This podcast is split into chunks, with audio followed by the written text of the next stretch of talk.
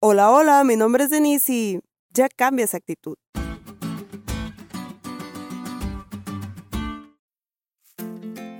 Por fin llegamos al momento más esperado de la semana, el sábado. Muchos la pasarán con familia, otros con amigos y otros solos.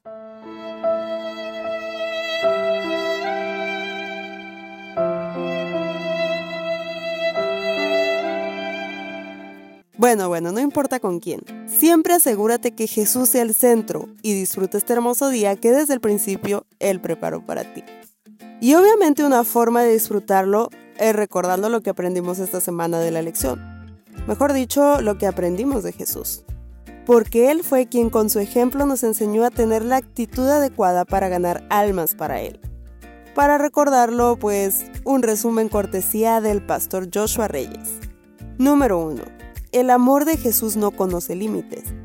En una conversación con una samaritana, Jesús nos enseñó que su amor no conoce fronteras, sino que es ofrecido para todos. Así como no se limitó solo a los judíos, no se limita hoy solo a los adventistas.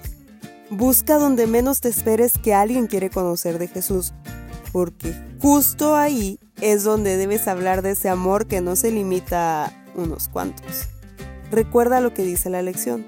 No siempre veremos resultados inmediatos de nuestras actividades de testificación, pero si sembramos semillas en corazones receptivos, algún día producirán una cosecha para la gloria de Dios. Número 2. La amistad por sí sola no gana personas para Cristo.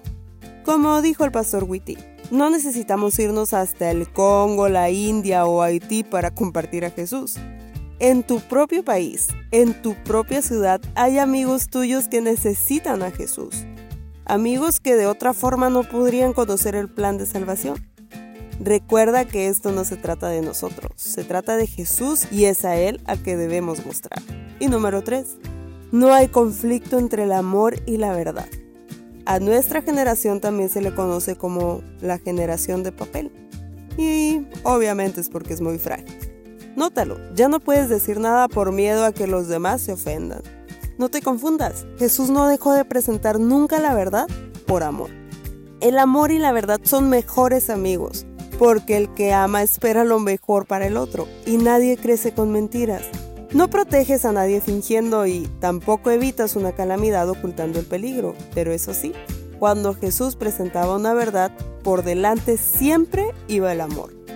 Todos podemos tener una actitud ganadora de almas si contemplamos la actitud que Jesús tiene con nosotros. Vamos con todo porque yo ya quiero que venga Jesús.